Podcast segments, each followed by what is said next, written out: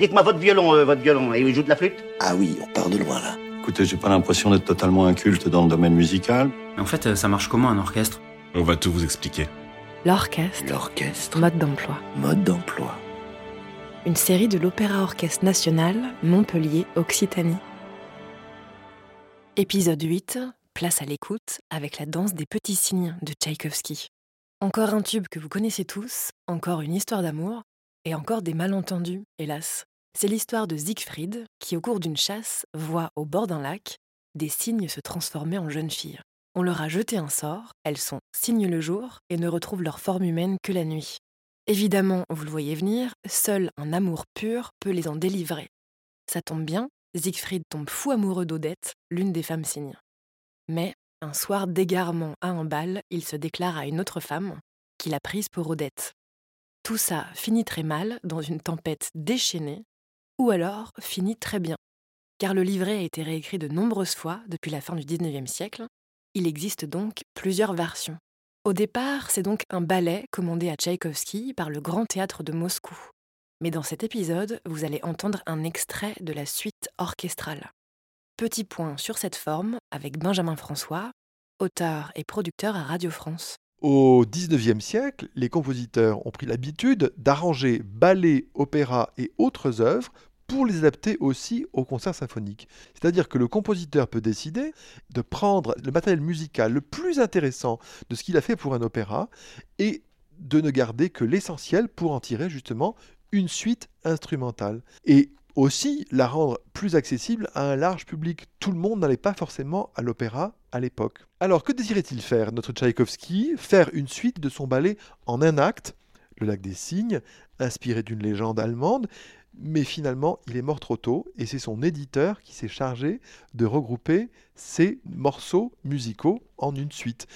Vous imaginez que derrière, il y a évidemment quelques bas intérêts. C'est que la musique pouvait se vendre, elle pouvait se vendre aux amateurs et donc procurer des royalties à l'éditeur, mais aussi aux descendants du compositeur. À la différence de La Belle au bois dormant et de Casse-Noisette, Tchaïkovski ne collabora pas directement avec le chorégraphe prévu à l'époque, qui s'appelait Julius Reisinger.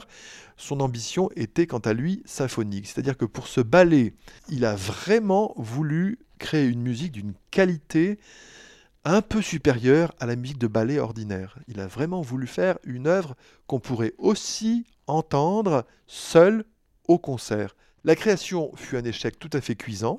On ne l'imagine souvent pas. Et Tchaïkovski était tout désolé euh, du bide de, de cette musique à sa création. Mais l'avenir lui a donné tort, heureusement. Voici donc la très brève Danse des petits cygnes, extraite de la suite du Lac des Cygnes, opus 20, interprétée par l'Orchestre national de Montpellier en 2018 sous la baguette de David Niemann. Dans le ballet, à ce moment-là, les danseuses sont liées par leurs mains croisées, comme des jeunes cygnes blottis les uns contre les autres, pour se protéger des prédateurs.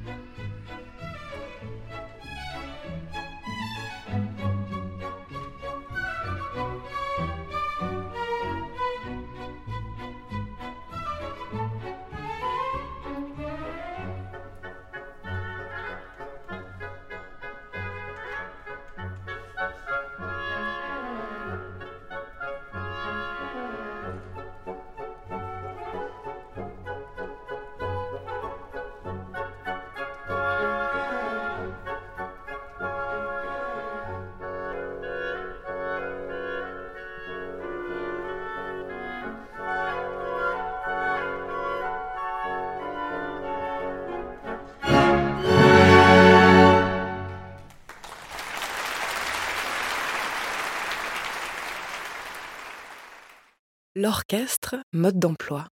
Retrouvez chaque mercredi de nouveaux épisodes sur le site de l'Opéra Orchestre Montpellier et sur toutes les plateformes de podcast.